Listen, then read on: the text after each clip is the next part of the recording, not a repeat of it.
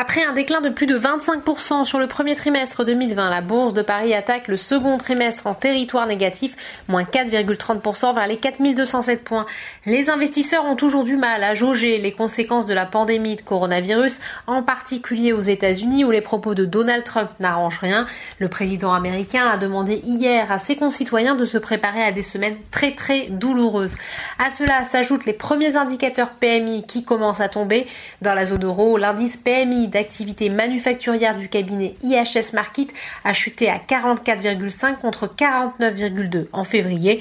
En France, l'indice chute à 43,2, son plus bas niveau depuis 7 ans. Du côté des valeurs, 39 d'entre elles sont dans le rouge. Seul Vivendi est en territoire positif, plus 2%, grâce à la finalisation mardi de la cession de 10% du capital d'Universal Music Group à un consortium mené par Tencent, la plus forte baisse du CAC 40 et de nouveau pour l'équipementier aéronautique Safran qui recule de plus de 16%. Trou d'air également pour Airbus qui perd 12%. Le géant du BTP recule de plus de 11%. Les valeurs bancaires sont toujours dans le rouge. Société Générale qui a annoncé mardi soir la suspension de ses objectifs pour 2020 et l'annulation du dividende au titre de l'année 2019 7 9,53%. BNP Paribas perd presque 6%. Crédit Agricole moins 5,17%. Sur le SBF 120 moins 13,31% pour Natixis. Parmi les données attendues ce jour, il y avait également la publication des chiffres du marché automobile français, 72% de baisse en mars. Les valeurs liées au secteur sont sans surprise sanctionnées. Renault perd presque 8%, Peugeot moins 6,49%.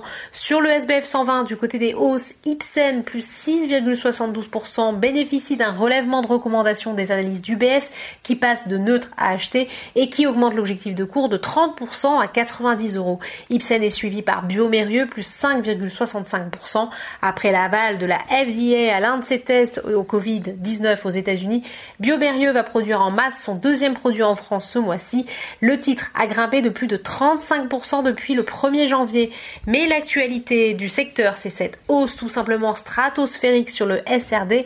La biotech lyonnaise Terra Nexus a annoncé le succès de l'étude de phase 2 de son candidat médicament THN 102 dans la maladie de Parkinson. L'action bondit de 460 13% à 13,70 euros.